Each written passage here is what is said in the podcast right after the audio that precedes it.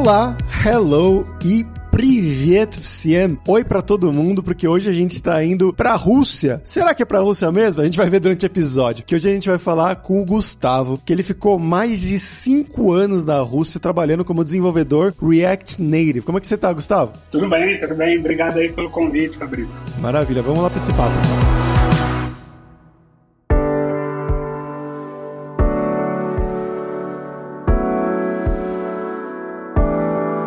Gustavo, pra gente começar aqui, eu quero que você conte um pouquinho sobre a sua vida pra gente, né? Então, de onde que você é do Brasil, o que que você estudou, o que que você fez de trabalho, né? Um passo a passo da sua vida até chegar na Rússia. Bom, eu sou do Rio de Janeiro, eu me formei em engenharia de telecomunicações e comecei a trabalhar na área de telecom, né? Não cheguei a trabalhar direto é, no início com programação. Eu trabalhava mais na área de telecom, no, no ambiente de redes, configuração de equipamentos de redes, configuração de equipamento de segurança. E depois teve um momento na minha vida que eu me mudei para a Rússia, né? Na verdade, eu conheci minha esposa umas férias que eu tirei em Barcelona. A gente se conheceu em Barcelona, né? Depois ela veio para o Brasil, a gente morou um tempo, chegou a morar uns dois anos no Brasil. E depois a gente se mudou para a Rússia. Foi quando eu comecei a ver a área de programação. Isso foi em 2013. Ah, ok. Então você só foi para lá, por exemplo, porque você queria ficar junto, se casar, talvez, não sei, teoricamente sem trabalho.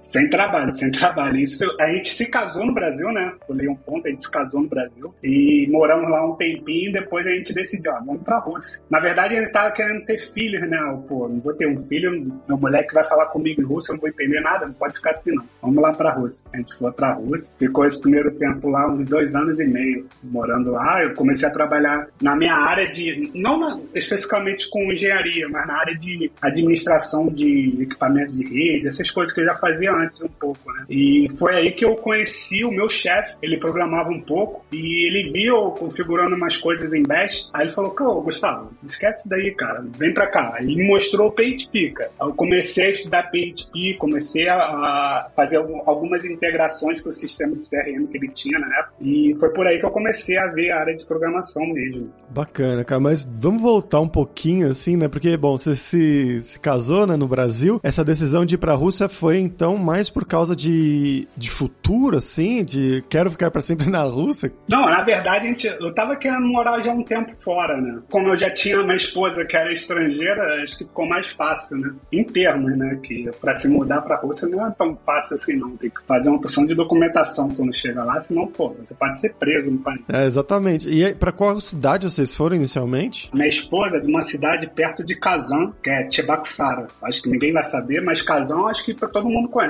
Sim, tem o Rubin Kazan, né? O time da, da Champions League. E aí, bom, chegando lá, né? Imagino que você já falava russo quando você chegou? Ou... Não, não, cara, pô, passei muita vergonha. Aprendi um pouco, né? Hoje, até hoje, eu, eu faço algumas vergonhas aí falando com o pessoal. E achando que eu tô falando bem, né? Mas na verdade, eu tô falando porra nenhuma. não, interessante. Então, como é que foi esse, essa primeira chegada, né, na, na Rússia? Porque é um lugar muito diferente do Brasil, né? Em muitos aspectos. Como é que foi essa primeira impressão e também o processo inicial de adaptação. Antes de ouvir os outros podcasts, acho que teve dois podcasts da Amor aí, do Dados Sem Fronteiras, que foi um com o pessoal também que morando na Rússia. E eu achava que a vergonha só passava eu, pô, só tá acontecendo comigo. Mas quando eu vi os caras também acontecer a mesma coisa com eles. Quando eu cheguei na Rússia, eu tava pretendendo no começo fazer tipo um mestrado, né? E para você fazer um mestrado, você tem que fazer a faculdade de. Chamam no Brasil, acho que é preparatório, na Rússia chama de PADFAC. E eu fiz uma PADFAC, tive que aprender o russo, tipo, foi seis meses e pouquinho desse preparatório que eu fiz. Tive que aprender o russo, tive que fazer algumas matérias básicas de matemática e de física para você poder fazer o mestrado na área de TI, né, no caso. Aí fiz essa faculdade, essa PADFAC. No meio dessa PADFAC, eu arrumei um emprego e comecei a trabalhar. No momento que eu tava fazendo a PADFAC, eu não falava muito bem, não. Mas quando eu comecei a trabalhar, cara, pô, meu russo evoluiu muito, muito rápido, muito rápido. Tipo, acho que em dois, três meses eu aprendi muita coisa do que eu em seis meses estava tentando aprender e não estava conseguindo. Eu acho que é mais pelo fato de você ter que falar, né? Ter que se expressar, ter que se fazer entender. E, pô, me ajudou pra caramba esse trabalho que eu comecei lá. E depois eu fiquei até 2015 trabalhando nessa empresa. Foi aí que a gente decidiu voltar para o Brasil, né? Entendi, mas como você foi contratado para essa empresa? Você falou que seu russo não era tão bom. Era para trabalhar em russo mesmo? Ou era em inglês? Era em russo, era em russo, tudo em russo. foi engraçado porque o, o meu gerente, o nome dele era Andrei, é Andrei, né? Tá vivo ainda. Ele me perguntava umas coisas. E, tipo, você na área de TI, vocês, pô, tem alguns jargões que você sabe o que que é, né? As palavras que ele falava que eram desses jargões, eu falava, dá, dá, dá, tô animado, dá. E as coisas que eu não entendia, eu falava, neto, neto, neto, neto. e ele gostou de mim, cara, e me chamou para trabalhar. E me ensinou, pô, o cara, pô, gente, super gente boa.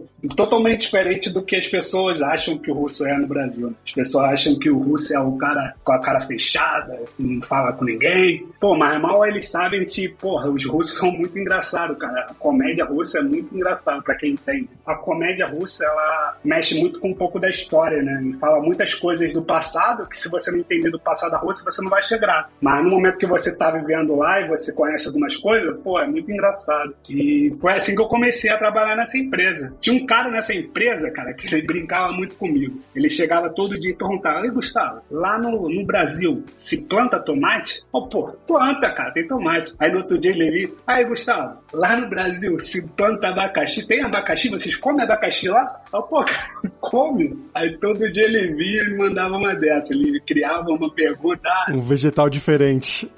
depois começou, e cachorro? Cachorro anda na rua lá, cara?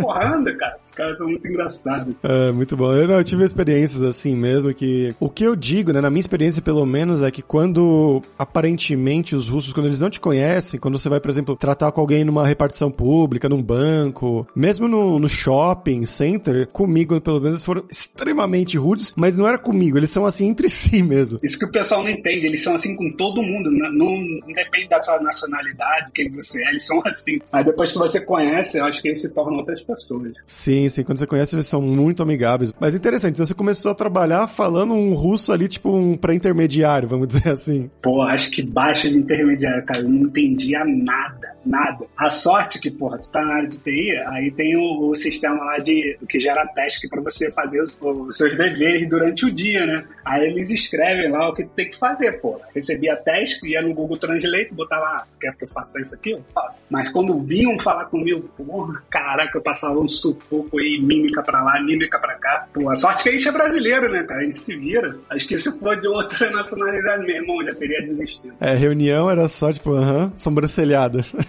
Sim, baixava a cabeça. Porque eu não olhava pra pessoa, que se eu olhasse pras pessoas, elas iam me perguntar alguma coisa. Eu ficava com a cabeça baixada assim, tentando olhar pra um lado. Sim, sim. Bacana. E aí, bom, você falou que você começou a aprender o russo, né, nessa empresa. Então você ficou desenvolvendo PHP a partir de certo momento aí nessa empresa mesmo, nessa primeira empresa? Isso, eu comecei a estudar, né? Ele me passou alguns tutoriais lá na época, que era em russo lá, que ele achava legal. Uma coisa boa também na Rússia, que eu acho que seria interessante é, aprender o russo, é estudar material em russo, porque eu acho bem didático a forma que eles ensinam. Pô, eles vão de passo a passo explicando tudo, vários aspectos, e fica muito mais fácil você aprender, né? E isso também me ajudou, e me ajuda até hoje, cara. Estudar qualquer outra tecnologia, às vezes eu boto em russo no Google e vejo como que as pessoas falam dessa tecnologia em russo mesmo, que eu acho que é mais explicativo que no inglês. Ah, maravilha. Quando que foi? Você falou que foi 2015? Não, 2015 você saiu, né? Mas você chegou então em 2013, foi isso? Foi, 2000, é, 2013, 2013. Eu me casei em 2012.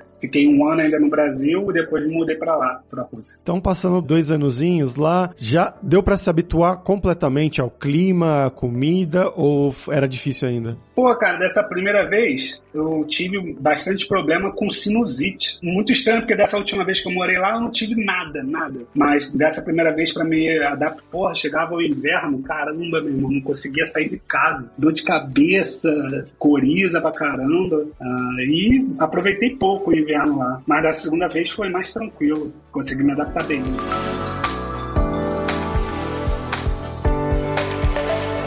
Voltando ainda pra parte do, do trabalho, né? Você falou que o pessoal te tratou muito bem, né? Te acolheu, mas como que era na relação, tanto dentro, né, do trabalho, existia isso de você ir almoçar junto, igual tem no Brasil, né? Tomar um cafezinho e também é, o churrasco no final de semana, ou eles eram mais trabalho a trabalho, amigo a amigo? A gente comia no trabalho, né? Então a gente levava comida de casa, a gente comia no trabalho e na hora da refeição a gente conversava. Tipo, uma coisa que, que eu ficava abismado é que quando tinha Acho que você já deve ter feito, passado por isso. Quando tem aniversário, o pessoal leva bebida pro trabalho. Né?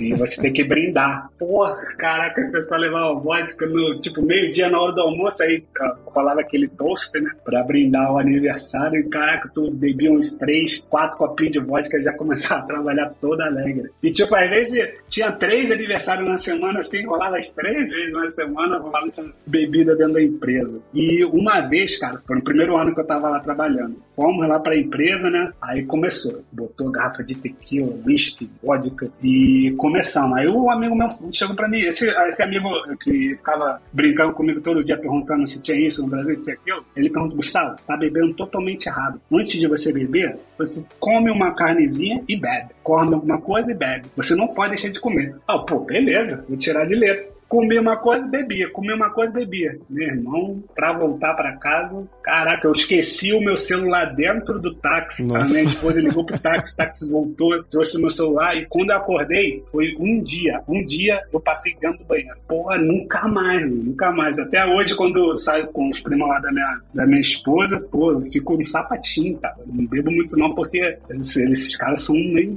Pô, tá doido, não dá pra acompanhar não. Ah, não dá pra acompanhar, é.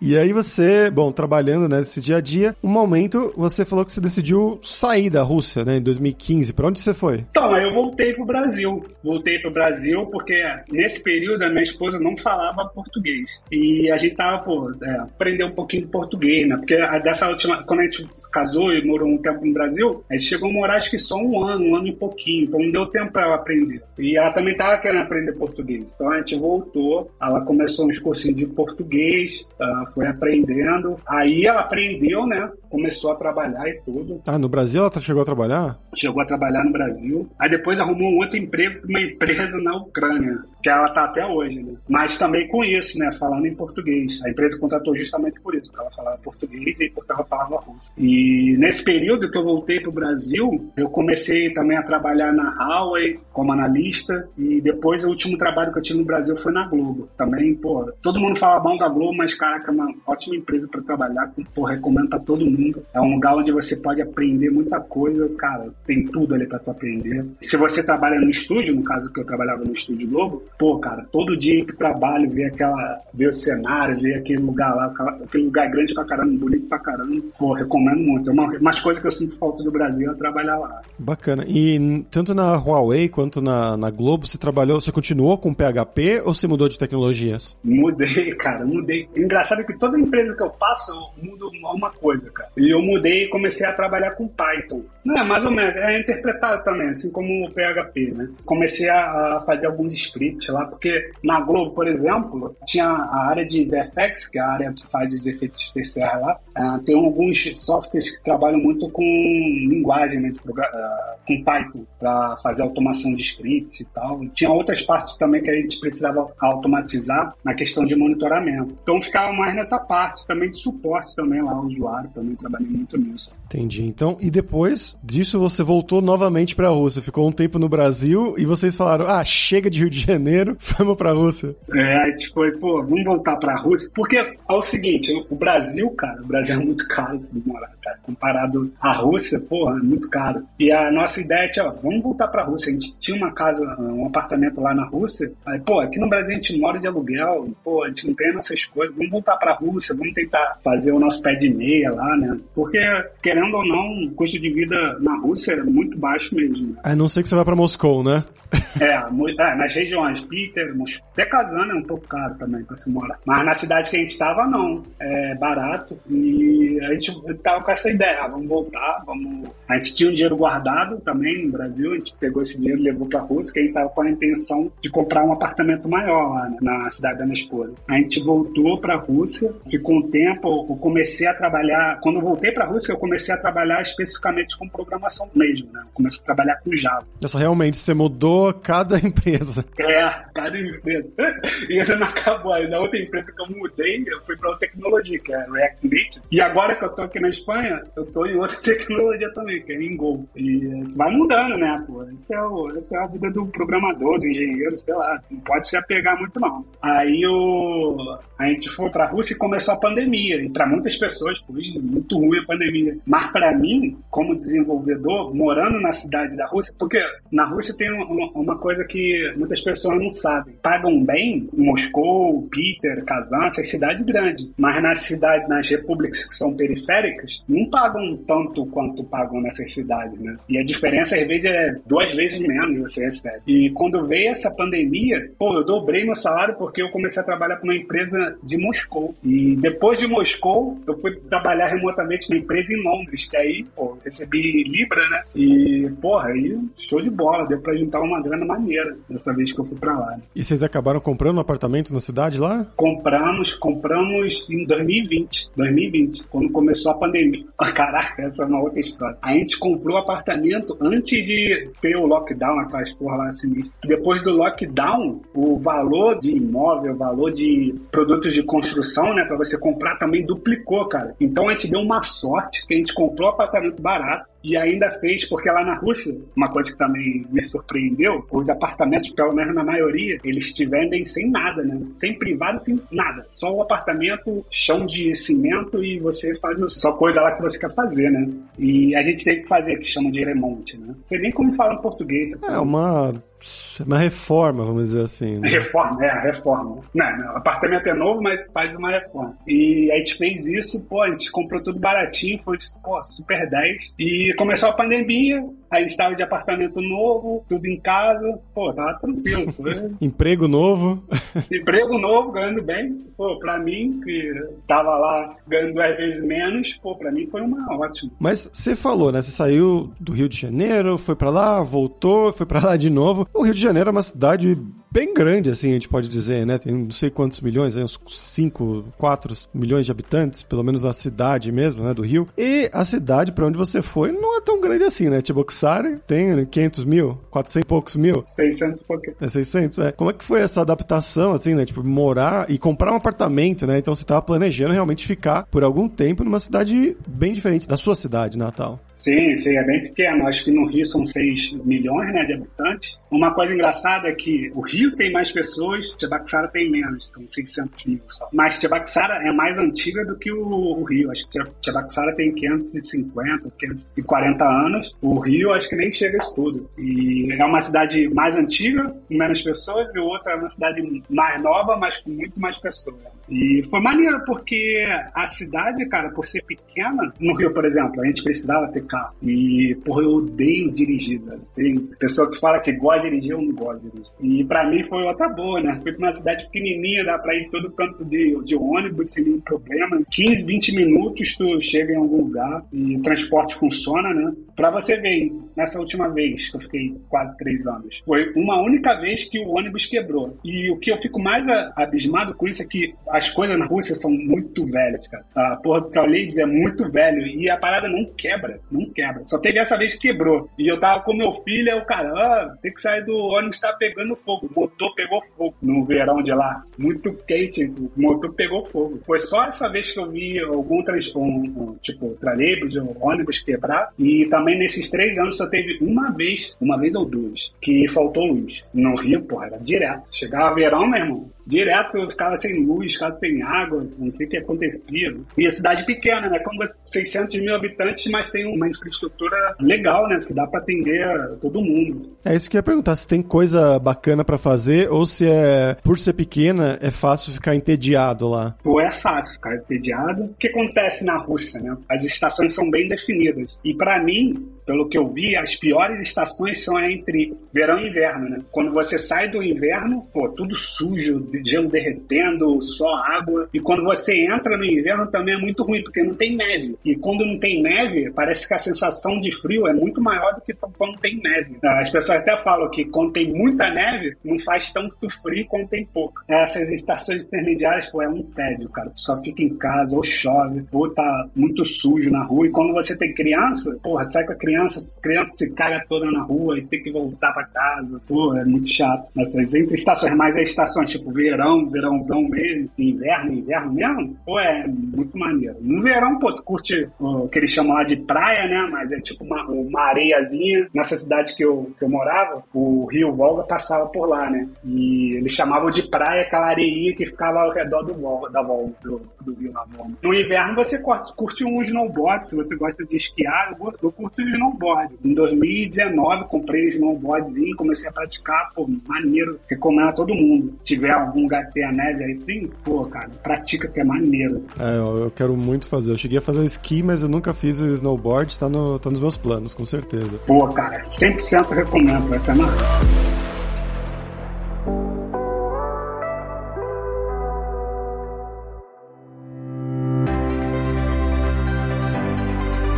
comentou agora do seu filho, né? Quantos anos ele tem? Pô, tem um dois, né? Tem um de cinco e um de sete. E os dois nasceram em lugares diferentes. O primeiro nasceu na Rússia, né? Em 2014, quando eu tava morando a primeira vez aqui. E o segundo nasceu no Brasil em 2017, dessa última vez que eu tive lá. O mais engraçado que o que nasceu no Brasil não fala português tão bem que o nasceu na Rússia, né? Que é o Gabriel. Ah, que ele já era mais velhinho quando foi pro Brasil, né? Já foi pra escolinha é. lá, talvez? Isso, é. Aí aprendeu mais rápido. E, nessa questão, isso me interessa muito, na verdade, né? Uma, um casal internacional com dois filhos, nascidos em lugares diferentes, mas que morou nos dois países, né? Como é que funciona nessa questão de ir pra escola, mas também de falar os dois idiomas, né? O português e o russo. Como que você vê o aprendizado deles? Eles falam mais russo por estar mais tempos na Rússia, ou por estar mais próximo da mãe, ou falam mais português também porque você também fica muito em casa? Eu não sei como é que funciona isso, que eu não tenho filhos. Por exemplo, o Gabriel, que é o mais velho, ele tem um problema assim de dicção, ele não consegue falar o R, que né, a gente fala de rato, ele meio que enrola a língua, fala rato. Minha irmã, o nome da minha irmã é Gorete, ela, ele chama de Gorrete, não consegue falar o R direito. Eu não sei se é porque ele teve essa troca muito repentina, né? Porque a gente foi pro Brasil, aí ele começou a falar português, falava muito bem português, sem nenhum problema. E depois a gente voltou pra Rússia, aí ele meio que é nessa troca aí que apareceu esse problema problema aí na dicção dele. Já o, o outro, o Davi, ele fala perfeitamente russo, mas português ele, tipo, fala me, me quero, não consegue conjugar os verbos direito, troca, porque no, no russo você pode trocar as, as palavras de lugares, tipo, eu ir a casa, você pode falar assim, é certo, ele meio que faz a tradução da estrutura no russo para o português, né? E só fala as palavras em português. Tem um pouco esse problema, e comigo, por eu entender em russo, às vezes eles, eles falam comigo em russo. Agora que eles estão falando mais em português comigo, porque eles estavam lá no, no Brasil. Com a minha mãe, minha mãe não fala russo, né? Então eles tinham que falar em português com ela. Eles aprenderam mais um pouco. Mas ainda, de vez em quando, quando eles, tipo, estão querendo me contar alguma coisa, eles falam primeiro em russo. Acho que é a, primeira, é a língua mais fácil para eles falarem. Entendi. E com a sua esposa você conversa em russo também? Pô, aí outra coisa, cara. Com a minha esposa a gente conversa mais em inglês. Porque, pra mim, falar com ela em russo ou em português é muito estranho, porque a gente passou um, tipo, um momento grande da nossa vida falando um com o outro em inglês, né? Acho que uns três anos. Até ela aprender russo ou aprender português, né? Então a gente meio que fala um com o outro em inglês, é meio estranho. Tipo, eu tô casado com a minha esposa, ah, vamos aprender uma outra língua. Então agora a gente só vai falar entre a gente em italiano, porque a gente tá aprendendo italiano e vai ser muito esquisito. Por isso que eu falo inglês com ela. Às vezes a gente fala em russo, fala em português. Acho que a língua principal é inglês. E você acha que por causa disso, né, uma casa trilingüe, na verdade, os seus filhos eles entendem melhor ou falam até o inglês ou não chega a influenciar? Cara, eu, meus filhos nenhum dos dois falam bem. Às vezes eles falam algumas coisas em inglês, mas não, não, não entendem não. Mas eles escutam. Eu acho que eles não falam em inglês porque a gente não fala com eles em inglês, né? Deve ser por isso. A gente só fala entre a gente. A gente não força eles a falar em inglês. Até porque eu não quero que eles peguem meu sotaque em inglês, né? Eu quero que eles tenham os próprios sotaques. Um sotaque mais russo, talvez, né? Se eles forem crescer lá. É. Mas agora você falou que você se mudou para Espanha recentemente, né? Isso, eu vim para Espanha. Eu já estava com uma proposta desde dezembro do ano passado e a gente estava aplicando para o visto. Em fevereiro aconteceu a situação lá na Rússia com a Ucrânia. A gente pensou, caramba, acho que vai fechar tudo aqui, os consulados estavam todos fechando. A gente decidiu, pô, vamos voltar para o Brasil, porque se a gente precisar levar os documentos do consulado, a gente está lá e aplica de lá, né? Foi por isso que a gente saiu. A minha esposa foi primeiro, eu ainda tive que ficar porque eu precisava de um documento que é o antecedentes criminais, né? E esse documento só estavam deixando você pegado depois de 30 dias lá na Rússia. Aí eu tive que ficar, fiquei com a minha sogra e depois a gente foi pro Brasil, e minha sogra. Minha sogra agora tá no Brasil e minha esposa e eu estamos aqui, estamos aqui na Espanha. Tô esperando ela a receber o visto de turista para poder vir para cá, minha sogra, pra me salvar da Rússia. Vocês deixaram a véia no Brasil sem falar português? Só falando russo? É, se vira. não, minha irmã, pô, minha irmã conversa com, não sei como elas duas se entendem. Minha irmã bota a esposa lá no, no, tradutor, ela lê, mas ela tá agora numa amiga da minha esposa, porque a amiga da minha esposa tem um filhinho, né? Então ela ficou lá, tá ajudando por enquanto, não resolveu a situação do, do visto. E elas duas falam em russo, né? Ela é russa também, tá por lá por enquanto. Até porque eu, eu tenho um cachorrinho, ele é russo, né? Mas lá na Rússia a gente levou pro Brasil. E para você trazer no, pra Europa, você tem que dar uma vacina lá, fazer o exame de sorologia para constatar que o cachorro não tem raiva, não tem nenhuma doença. Depois que faz esse exame, você tem que esperar três meses. Né? E três meses vai fazer agora em agosto. Eles vão poder já vir para cá. E para qual cidade você foi na Espanha? E para qual trabalho? Você falou que é com Go? Go. Eu vim para Madrid, né? Cara, sensacional a cidade. Tô apaixonado aqui, muito maneiro. E eu vim para Prosegur. Prosegur é uma empresa também que, quando estava no Brasil, eu cheguei a trabalhar numa empresa que foi comprada pela Prosegur. Aí eu fiquei um tempinho, depois eu me mudei para Rússia. Aí agora eu voltei para a mesma empresa, né? Tem até as pessoas que trabalham comigo, eram meus amigos da empresa que eu trabalhava lá no, no Brasil. Ah, que legal. E agora é questão de adaptar tudo de novo, né? Aprender não somente uma nova linguagem de programação, como também uma nova linguagem para se comunicar com as pessoas, um novo idioma, né? Ah, sim. E no trabalho aí, você já está trabalhando? Já começou? Já, já. Nesse período de verão, eles optaram para trabalho remoto, né? Mas se você quiser ir para o escritório, você pode. Algumas vezes da semana eu vou para o escritório para conversar com o pessoal lá. Geralmente eu vou mais na sexta, né? Que na sexta-feira, depois de três horas da tarde, o pessoal tá livre, né? A gente para num barzinho lá e fica tomando umazinha. E tenta aprender alguma coisa, né? Não, tá difícil. É, a Madrid com certeza é muito linda. Mas a, a, a língua da empresa, a língua que os funcionários têm que falar é o espanhol. Uma coisa que acontece comigo e eu não sei explicar por que acontece é que quando eu tô falando, tentando falar espanhol, saem algumas palavras em russo. E eu não entendo por que não sai em português. Se saísse em português, brother, o pessoal entendia. Mas eu saí em russo, eu, caraca, por que tô falando tô assim em russo? E eu tô fazendo um cursinho de espanhol, né? E o meu professor de espanhol, ele tá estudando russo. E aí ele falando comigo, Gustavo, para de falar isso, cara tá falando em russo comigo. Porque às vezes quando eu fico tentando tentando falar rápido e sai as, as, palavras meio que sem pensar, às vezes sai alguma palavra em russo, às vezes sai doma, doma não, caça, caça.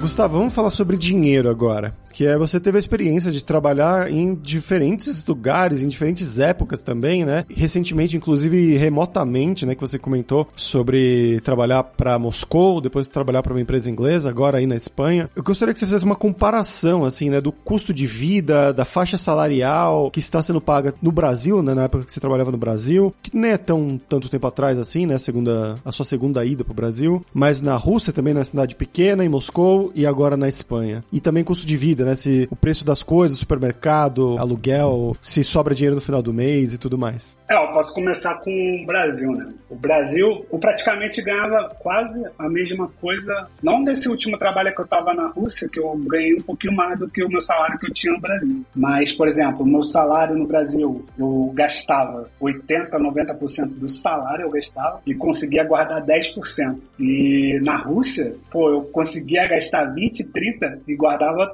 todo do resto, né? A questão do custo de vida na Rússia era bem baixa mesmo. Ainda mais na cidade que é afastada de Moscou, era mais baixa ainda, né? E agora, com a minha experiência aqui em Madrid, é um pouquinho diferente também, porque não sobra muito, muito dinheiro no final do mês, não. Mas em compensação, pô, eu moro numa casa muito maneira, melhor do que meu apartamento lá na Rússia. Cara, a comida aqui é pô, excepcional. Queijo, ramonzinho, cara, pô, delicioso. Vinho muito barato, cerveja muito boa. Tem essa questão que pega, né? No Brasil, pô, você não bebe uma cerveja, você bebe uma água de comida lá. Não tem essa qualidade na comida, não tem qualidade na bebida que você bebe. Pô, e aqui é, o que é mais caro aqui, pô, se fosse um pouquinho mais barato o aluguel, pô, ia ser essencial, mas o aluguel aqui é muito caro, muito caro. Vai quase 40%, 50% se você bobear do seu salário. E eu tive um problema de alugar apartamento aqui, até para quem tá vindo para Madrid, para ficar ligado. Foi até que me chamou pra gente bater esse bate-papo e eu não consegui, cara, porque eu tava resolvendo a questão de aluguel de casa aqui. É muito difícil alugar casa aqui em Madrid, cara, muito difícil. E eles sempre me pediam três nóminas, né, que é três três últimos contra-cheques. Pô, eu acabei de mudar, como que eu vou ter isso? Eu tenho um contrato de trabalho, né? Que eu chamo de contrato de trabalho indefinido, mas eu não tinha essas três nóminas. E eu só consegui alugar mesmo, e ainda aluguei um apartamento caro, porque o meu chefe ficou como avalista. Porque senão, meu irmão, ia rodar, rodar, rodar, e eu já tava três semanas aqui sem arrumar nada. E para quem tá vindo, pô, se conseguir receber o salário daqui ainda estando no Brasil, ou estando no país onde você esteja, e vir para cá só depois desses três meses, ou até em dois, acho que até em um, cara, é porque eles precisam saber qual é o seu rendimento mensal, quanto você recebe por mês, porque você não pode alugar um apartamento aqui, até pode, mas é difícil a pessoa te alugar um apartamento se você compromete mais de 40% do seu salário. É muito difícil alguém alugar para você. E por isso que o pessoal aí tomar cuidado quando estiver vindo para cá, isso na cabeça, né? Porque não adianta você mostrar quanto dinheiro que você tá, tem 50 mil euros, pô, mas aí, quanto que você recebe? Vai conseguir pagar isso daí também? É exatamente isso. Eu lembro que eu cheguei a alugar três apartamentos em Barcelona, e na Espanha, né? O primeiro que eu aluguei com a minha namorada, cada um deu o seu olerite lá, né? Só que, como eu trabalho pro Brasil, né? Eu trabalho, minha empresa tá no Brasil, então era. Eles não viram nenhum problema, né? Eu mostrei as três últimas nôminas, os contra-cheques, tranquilo, paga lá os dois meses de cheque calção, foi bem fácil. No segundo, a imobiliária, parece que eles trabalhavam com uma seguradora, alguma coisa assim, e a seguradora pediu e falou: ah, como seu, seus ganhos não são na Espanha, eles valem como se fosse zero. Não é nem, nem Espanha nem União Europeia, né? Então era zero. Então teve que alugar só no salário da minha namorada, então não, não rolou. Tivemos que pegar uma avalista também. E aí no terceiro apartamento, quando a gente saiu do segundo para o terceiro, foi fácil também de novo. Eu falei, ah, eu trabalho online, mas eu tenho essa aqui, aqui as minhas nóminas. Minha nómina, na verdade, é só um, um papel. Eu poderia ter feito isso no um PDF aleatório, né? Mas mostrei lá e falei, ah, não, problema nenhum. E foi bem tranquilo também. Então varia bastante, assim, né? Da imobiliária, da pessoa, do dono também, né? Como ele quer. É, eu só consegui alugar com imobiliária, que a mulher da imobiliária lá conversou com a dona, explicou tudo e a dona aceitou. Mas tu também morou numa cidade, porra, fenomenal, Barcelona. Caraca, sonho de vida também morar lá. É maravilhosa a cidade lá.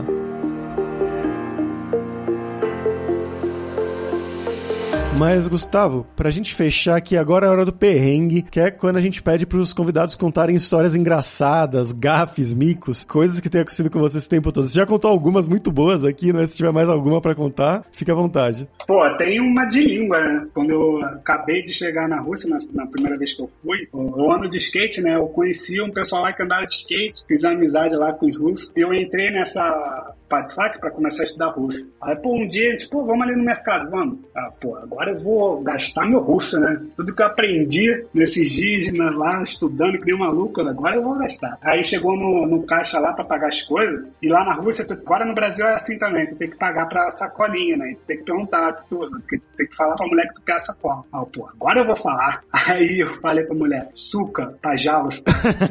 e tu entendeu? Era pra falar sunca, pajalos. E eu falei, suca, pajalos. E a mulher olhou, minha, olhou pra minha cara assim, meu amigo, não, não, não, não, não, nada aqui, tá aprendendo a falar, sei lá. Aí o maluco, Gustavo, passa vez, não fala nada. Caraca, meu irmão. É, pra quem não pegou, sunca é uma bolsa, né? Um pacotinho, uma bolsinha de supermercado. E suca é um xingamento, é tipo, é sua prostituta. Então é, é bem sua pesado. prostituta, por favor. Caraca, isso foi... E teve uma outra, rapidinho aqui, da última vez que eu fui pra Rússia, eu tava aplicando para mais entrevistas de emprego, me ligou, mas só que eu não tava entendendo nada que o cara tava falando no telefone. E eu fui no lugar que para fazer entrevista, que eu pensava que era para fazer entrevista, cara, era o, o Ministério da KGB lá, e me chamaram porque eu tava aplicando pro visto lá temporário, né? E eles viram que eu tinha trabalhado pra Huawei. Aí eles começaram a perguntar: o que, que você fazia na Huawei? Você mexia com isso, não sei o que lá? E nesse mesmo ano teve um escândalo da Huawei nos Estados Unidos, de vazamento de dados e tal. Aí eles me chamaram, eu sentei com dois caras da KGB, os caras da KGB, os caras me perguntando uma porção de coisa lá. Não, o que você fazia? Você tem acesso lá ao sistema desse? Você conhece alguém que tem acesso? Não sei o Não, cara, eu só quero um vídeo pra ficar aqui. que loucura. O engraçado é quando eu cheguei no lugar, pô, caraca, maneira, entrevista aqui pro pessoal do governo, será que eles vão me chamar pra trabalhar com ele? Quando eu fui ver, caraca, um interrogatório. Caramba, muito bom. É, essas coisas só acontecem na Rússia mesmo, né? Leste europeu, assim, é, essas loucuras. Pô, tem uma vez, cara, que eu tava voltando da faculdade no inverno mesmo. Eu morava perto da faculdade, eu tava voltando pra casa, cara, tinha um cara pelado no meio da rua gritando, gritando. Eu, caraca, esse maluco vai querer me matar aqui. Eu saí correndo pro outro lado e o maluco passando, gritando assim. E na Rússia, o nego pensa que os policiais russos são todos marombeiros, porra nenhuma. Os caras gordão tentando correr atrás do cara assim, não conseguiu, o cara pelado na rua. Cara, isso acontece pra alguém, ninguém vai acreditar no que eu tô vendo. Mas esses de coisa, pessoas loucas você vê em São Paulo também. Pô, mas no frio, cara, menos 10, cara pelado correndo. Esse cara é um psicopata.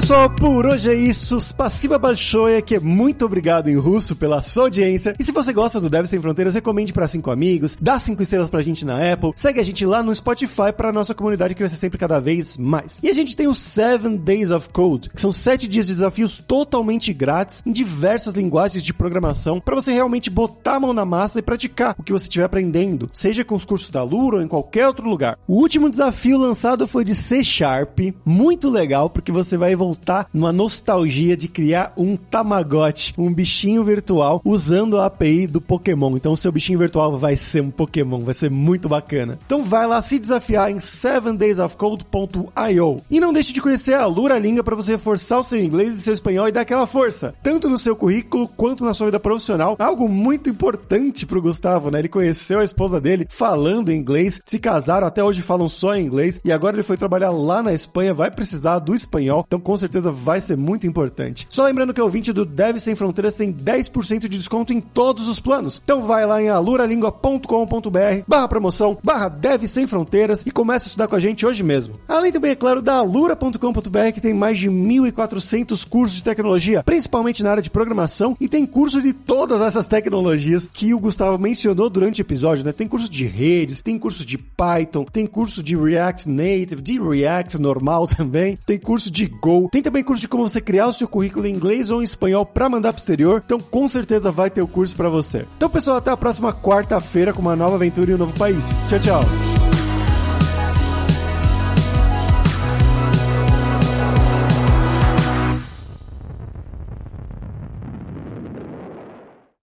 Este podcast foi editado por Radiofobia, podcast e multimídia.